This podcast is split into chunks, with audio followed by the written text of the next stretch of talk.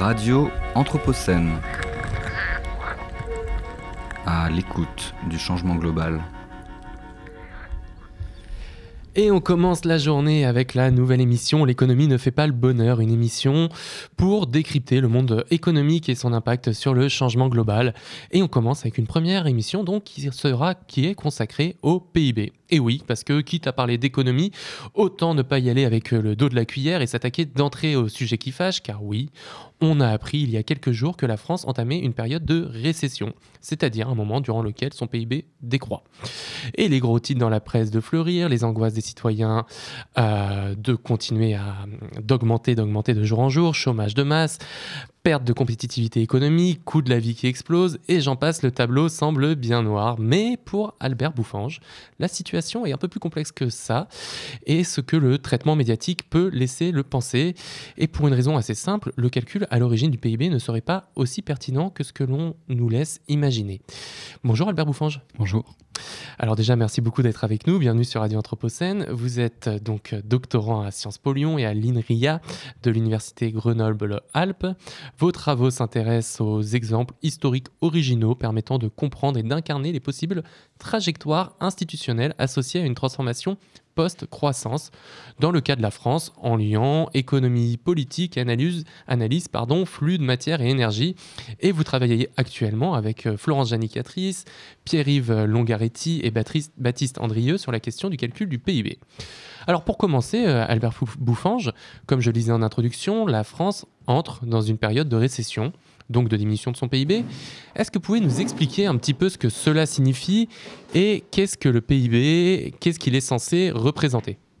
Oui, bien sûr. Le PIB, c'est euh, l'indicateur macroéconomique, macroéconomique phare qui est censé euh, euh, mesurer finalement l'activité économique dans son ensemble et éventuellement, selon comment on l'interprète, la taille de l'économie. C'est un peu mhm. l'interprétation la, plus la plus simple.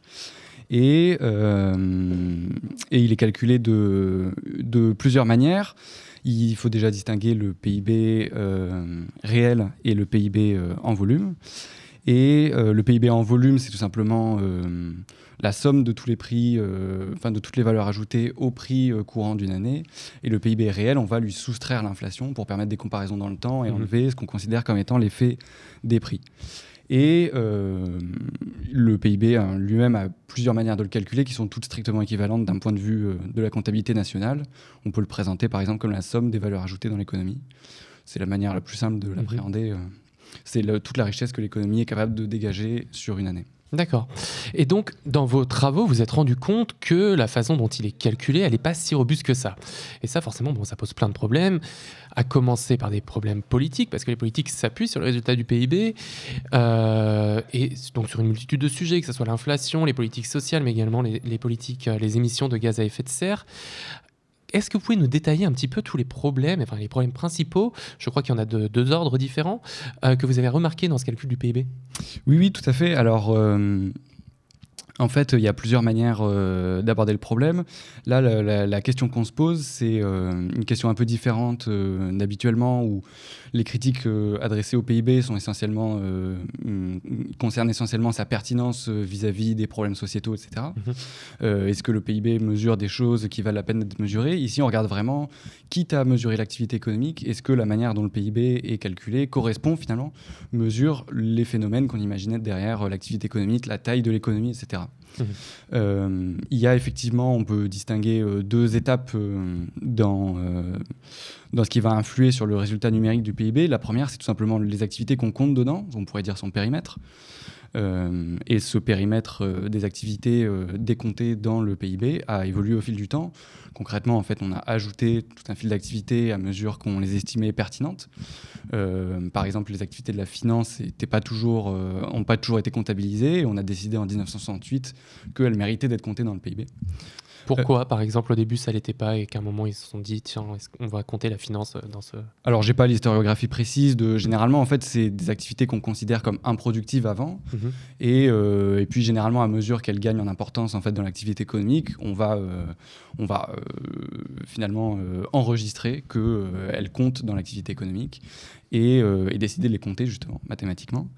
et il y a tout un tas d'activités qui ont été intégrées comme ça au fil du temps.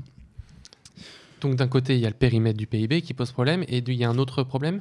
Absolument. Alors après, le périmètre du PIB, c'est pas forcément un problème, hein. c'est juste il faut, il faut savoir quelle définition on utilise et euh, la manière dont on se représente l'économie en fonction de ce qu'on inclut dedans. Le deuxième, la deuxième étape, qui peut plus s'apparenter à un problème euh, directement du point de vue de l'interprétation des statistiques, c'est vraiment le, cette étape de, où on soustrait l'inflation au PIB en fait, pour permettre euh, d'établir des séries historiques. L'idée, c'est d'enlever euh, ce qu'on considère comme l'effet pur d'augmentation de, des prix pour pouvoir comparer dans le temps l'activité économique sans ce bruit statistique, en fait, finalement. Euh, voilà. Alors, on, reviendra peut-être un peu plus tard sur la question donc, euh, de la façon dont on, fait entrer euh, l'inflation dans le calcul mhm. du PIB. Si on reprend la, question du périmètre, alors comment est-ce que ça a un petit peu évolué et qu'est-ce que ça, comment est-ce que ça impacte son calcul et qu'est-ce que ça, qu'est-ce que ça dit de notre économie? Oui, donc cette question du périmètre, elle est, elle est surtout intéressante dans la manière dont on va se représenter le chemin parcouru par l'économie dans le temps.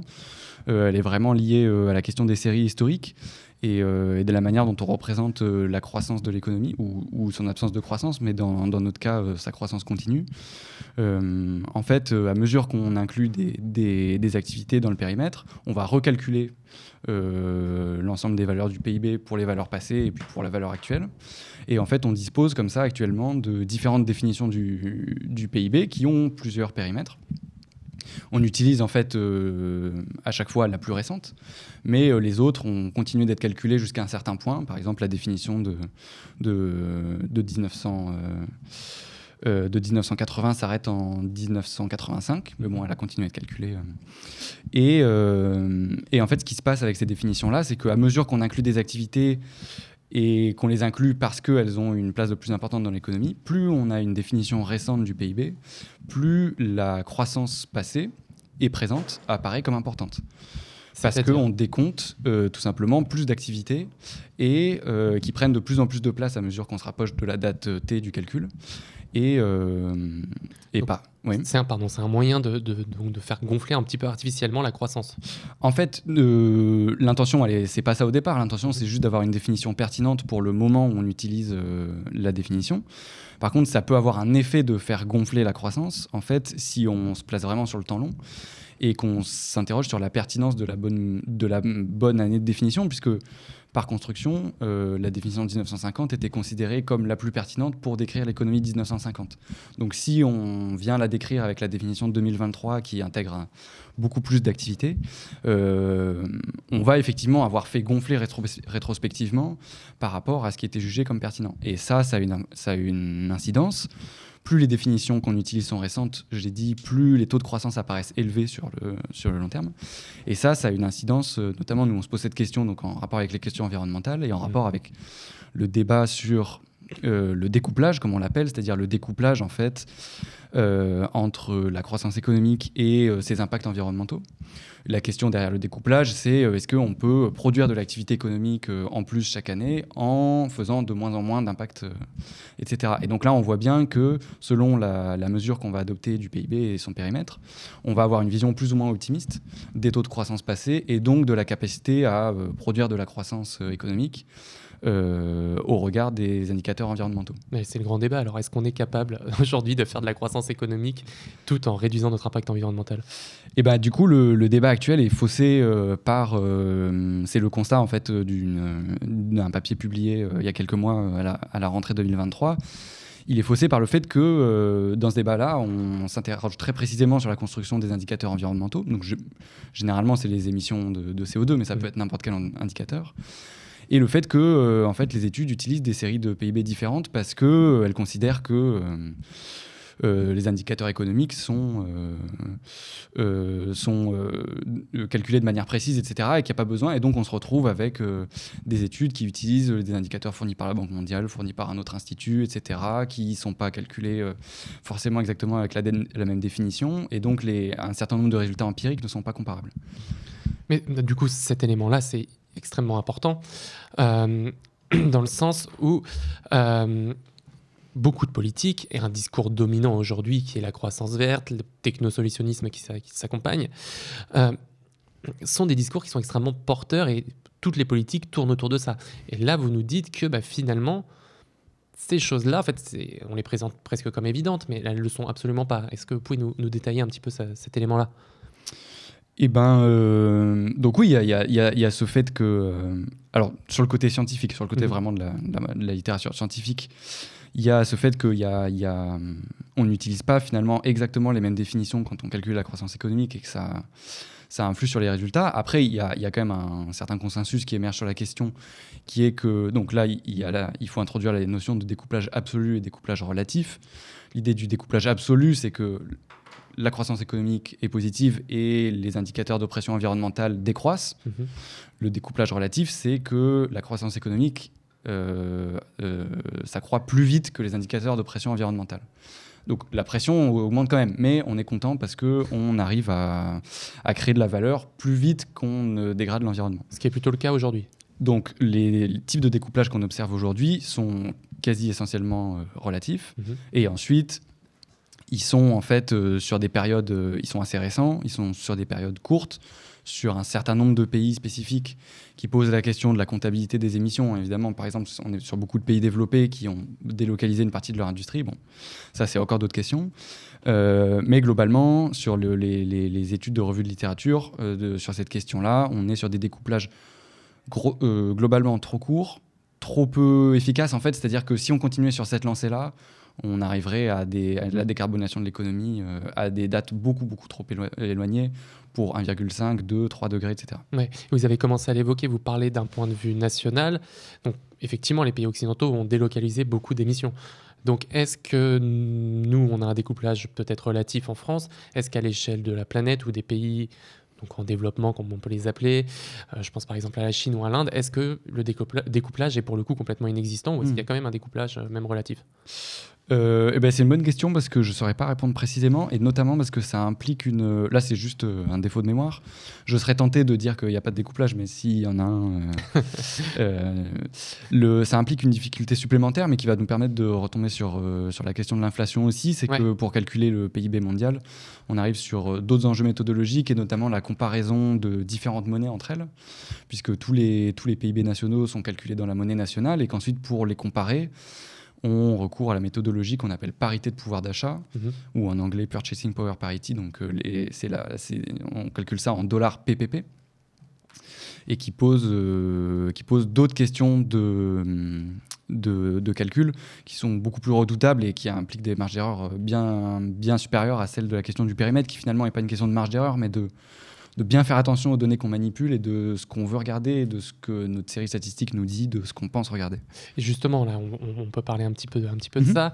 Euh, vous commencez à l'expliquer tout à l'heure. Donc, le second problème dans le calcul du PIB, c'est effectivement le calcul de l'inflation. Plus, aujourd'hui, donc la France est en, période de récession. Déjà, est-ce que vous pouvez nous expliquer en quelques mots ce que ça signifie qu'être en période de récession, ce que ça peut avoir comme impact euh, sur l'économie réelle? Et pourquoi est-ce que c'est un peu plus compliqué que ça Justement, vous parliez des marges d'erreur, de dire qu'aujourd'hui on est réellement en période de récession? Oui, oui, alors bah, là on n'est pas non plus dans mon domaine d'expertise, mais le, le, bah, la récession c'est tout simplement un taux, de un taux négatif de variation du PIB d'une année sur l'autre. Mhm. Donc euh, on a généré un tout petit peu moins de, de valeur ajoutée que l'année précédente.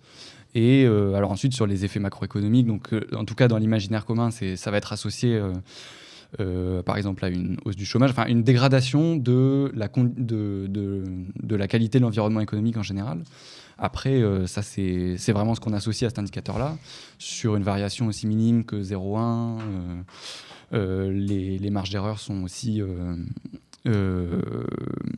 même si elles sont relativement faibles, quand on est sur un moins 0,1, on est aussi proche de 0, on est aussi potentiellement à moins 0,2, etc. Euh, c'est pas tant sur les, variations d'une année sur l'autre, sur le temps présent, que ça va poser des problèmes, c'est plutôt sur les effets cumulés sur le long terme, sur les séries historiques. Ouais, dans le calcul du PIB, du coup. Dans le calcul du PIB, mhm. que l'inflation va jouer. Euh, du coup, qu'est-ce qui pose problème dans le calcul de l'inflation par rapport au calcul euh, in fine du, PIB hmm. En fait, ce qui pose problème, c'est euh, c'est plusieurs choses. C'est le fait que déjà le, la méthode de calcul de l'inflation a évolué dans le temps et que en fait ce qu'il y a derrière ce qu'on calcule réellement et qu'on présente comme le chiffre de l'inflation correspond peut-être pas forcément à ce qu'on s'imagine comme étant l'inflation, c'est-à-dire par exemple, qui est souvent interprétée comme une hausse du coût de la vie. Je m'explique, les premiers indices d'inflation calculés par l'INSEE, ils se fondaient sur un panier de biens représentatif de manière similaire à aujourd'hui, même si aujourd'hui le panier de biens il représente quand même une part substantielle de l'économie en général. Et ce panier de biens était conçu comme représentatif de la vie très concrète d'une. Oui, pardon. Juste pour détailler aux, auditeurs, qu'est-ce que c'est exactement qu'un panier de biens et comment est-ce que ça permet de calculer l'inflation? Oui, voilà, il n'y a pas de piège. Hein, c'est euh, un ensemble de biens euh, qu'on va prendre en compte. Donc, par exemple, euh, typiquement des biens alimentaires. on va regarder un certain nombre de produits et qu'en fait on va garder, on va garder cette composition du panier relativement stable dans, dans le temps et c'est ça qui va permettre de, de procéder aux mesures d'une année sur l'autre. Mmh. Euh, et donc, euh, au, début des années, lors de la première définition d'un indice d'inflation de l'INSEE, ce panier de biens, il était conçu comme euh, le panier de biens typique d'une famille ouvrière d'Île-de-France. Et donc là, l'idée, on était vraiment très proche de l'idée associée à la mesure de l'inflation encore aujourd'hui, qui est celle d'un coût de la vie. L'idée, c'était de regarder l'évolution du prix d'une consommation typique d'une famille ouvrière. Euh, et donc c'était euh, fortement rattaché à la réalité et à des pratiques. Mais ça ne représentait pas euh, la réalité des consommations de tous les ménages, etc. Mais c'était assumé comme tel. Aujourd'hui, on est sur une mesure de l'inflation qui est moyenne. Et donc, par définition, qui représente la situation précise de personnes. Mmh. Il n'y a pas d'individu moyen. Ce qui se passe, c'est qu'on prend la mesure d'un nombre très important de biens dans l'économie et euh, on, moyenne ça, et ça nous donne un indice général. Mais en fait, euh, bah, mettons l'inflation est de 6%, personne ne ressent une inflation de 6%. Les ménages, euh, notamment aujourd'hui avec une inflation sur les produits alimentaires très forte, les ménages dont les consommations, les dépenses alimentaires représentent une forte part des revenus sont sur une inflation beaucoup plus élevée. Mmh.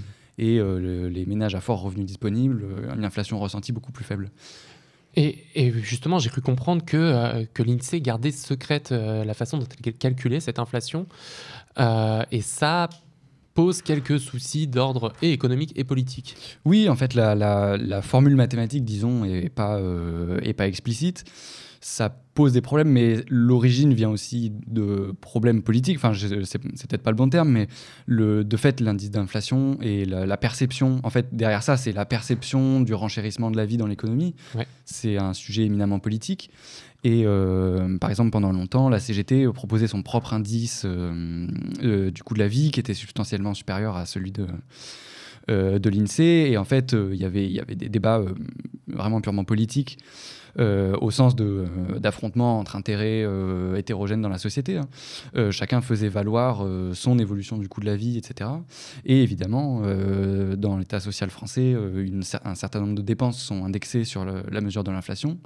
Et donc, il n'y avait pas que la. L'INSEE ne subissait pas des pressions que de la CGT. Enfin, D'ailleurs, je ne sais pas s'il subissait des pressions directes, mais le gouvernement est évidemment aussi intéressé à euh, proposer des, indices de l'inflation euh, plus bas. Et donc, euh, tout simplement, en changeant la méthodologie, aux États-Unis, il y a eu un rapport assez connu, le rapport Boskin, qui a été demandé par le gouvernement, avec comme mission explicite de recenser tous les biais méthodologiques qui faisaient que l'inflation était surestimée. C'était la commande du gouvernement. C'était montrer que l'inflation est, surestimée, de combien, et donc derrière, nouvel indice et euh, des pensions, euh, enfin un certain nombre de prestations sociales euh, indexées sur un indice plus faible. Hmm. Et du coup, donc, ce calcul de l'inflation, pour revenir à notre sujet de hmm. départ, ça impacte le calcul du PIB en tant que tel. Et donc, ça pose encore un double problème, comme on l'a déjà dit, par rapport à son périmètre et donc par rapport au calcul de l'inflation, dans l'établissement de ce qu'est réellement le PIB. C'est bien ça? Absolument. Ce problème, quel est-il? En fait, le... donc, on a une mesure moyenne. En fait, il y a plein de sous-problèmes. Euh, on va essayer de venir aux solutions juste après. Hein, bien sûr. le, problème les deux problèmes principaux, c'est d'abord euh, que dans la, dans la mesure de l'inflation, il y a d'autres sujets que j'ai pas abordés, mais qui font que c'est pas juste une mesure pure de l'effet des, de l'effet des prix. En fait, on distingue dans la mesure de l'inflation l'effet qualité de l'effet prix. Mm.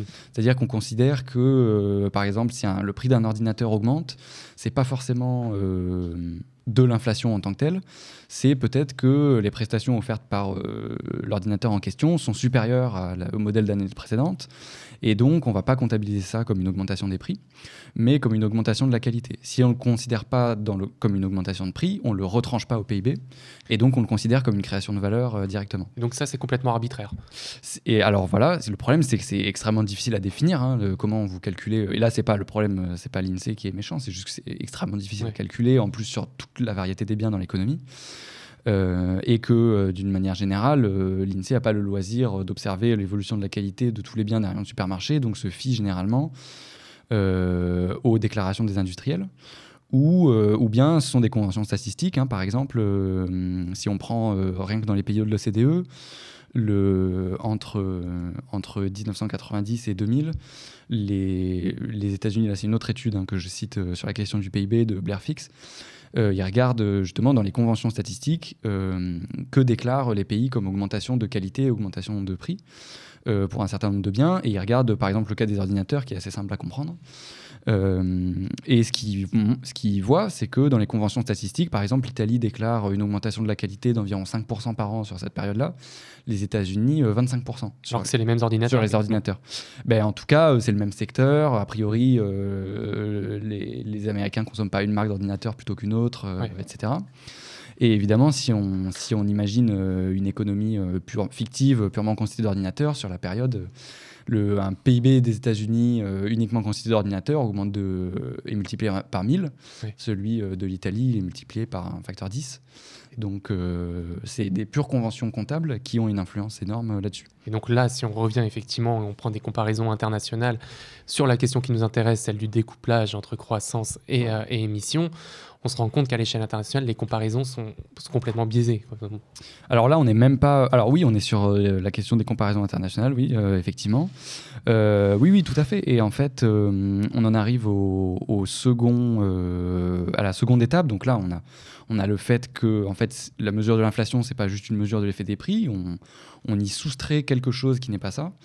Il y a encore d'autres choses, notamment le fait que que la mesure de l'inflation est plus une mesure de l'utilité que euh, dérivée du panier de biens qu'une mesure mhm. de son coût, mais je pense pas qu'on ait le temps de. non, exactement. Si on veut, on veut commencer à aborder un petit peu les. Absolument. Et sur les questions euh, de comparaison internationale, du coup, on a, euh, on a effectivement, on compare des pays avec des conventions comptables différentes. et on a aussi le problème. du coup, des conversions des PIB dans euh, dans une monnaie commune, qui va être celle du dollar parité pouvoir d'achat.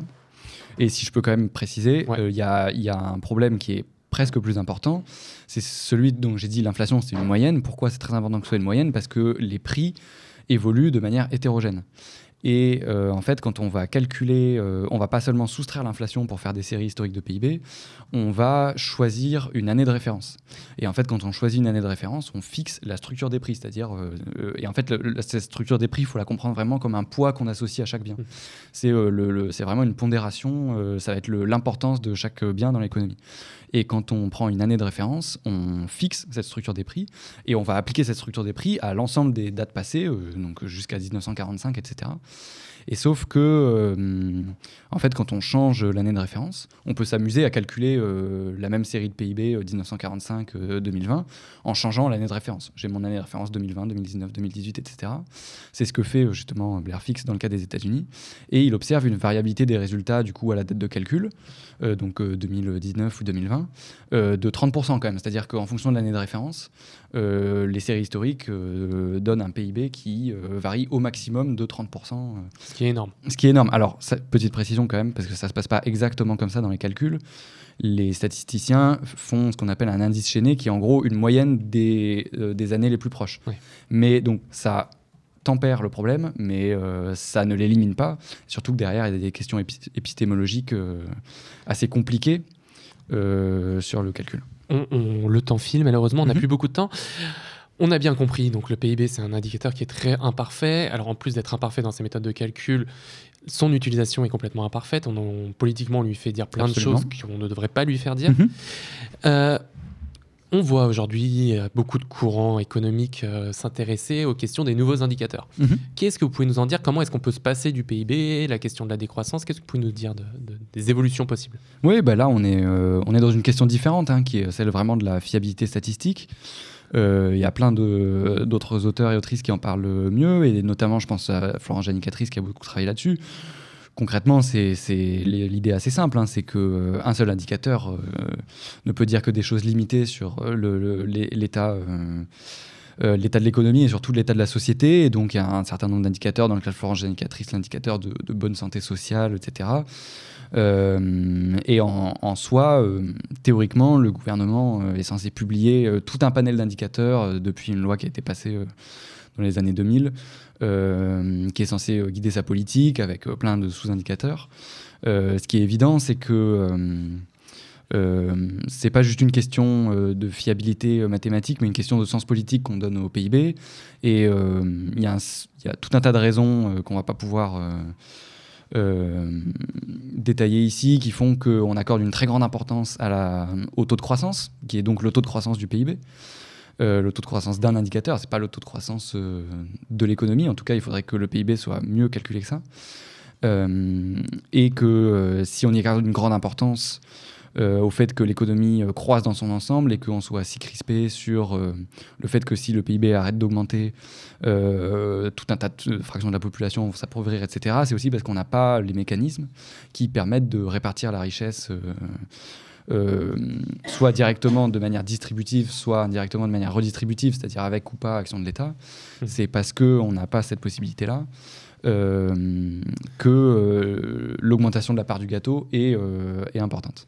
Eh bien, en tout cas, un grand merci Albert Bouffange. Malheureusement, il manque un petit peu de temps, mais sur cette question des nouveaux indicateurs, on trouvera l'occasion de faire une, une nouvelle émission de, de l'économie ne fait pas le bonheur prochainement. En tout cas, un grand merci d'être venu sur Radio Anthropocène. Je rappelle que vous êtes doctorant à Sciences Po Lyon et au centre INRIA de l'Université Grenoble-Alpes. À bientôt sur Radio Anthropocène. À bientôt. Et je suis le responsable des erreurs s'il y en a eu. il y a toute la, cellule des, intox qui, qui, est en train de tourner et qui corrigera tout ça. Non, non, ça devrait très bien se passer. Euh, c'est un entretien qui est, qui est retrouvé en, podcast sur notre site radio-anthropocène.fr et sur toutes les plateformes de podcast. La journée, elle continue tout de suite avec la chèvre et le chou. Bonne journée à tous sur Radio Anthropocène. Radio Anthropocène. À l'écoute du changement global.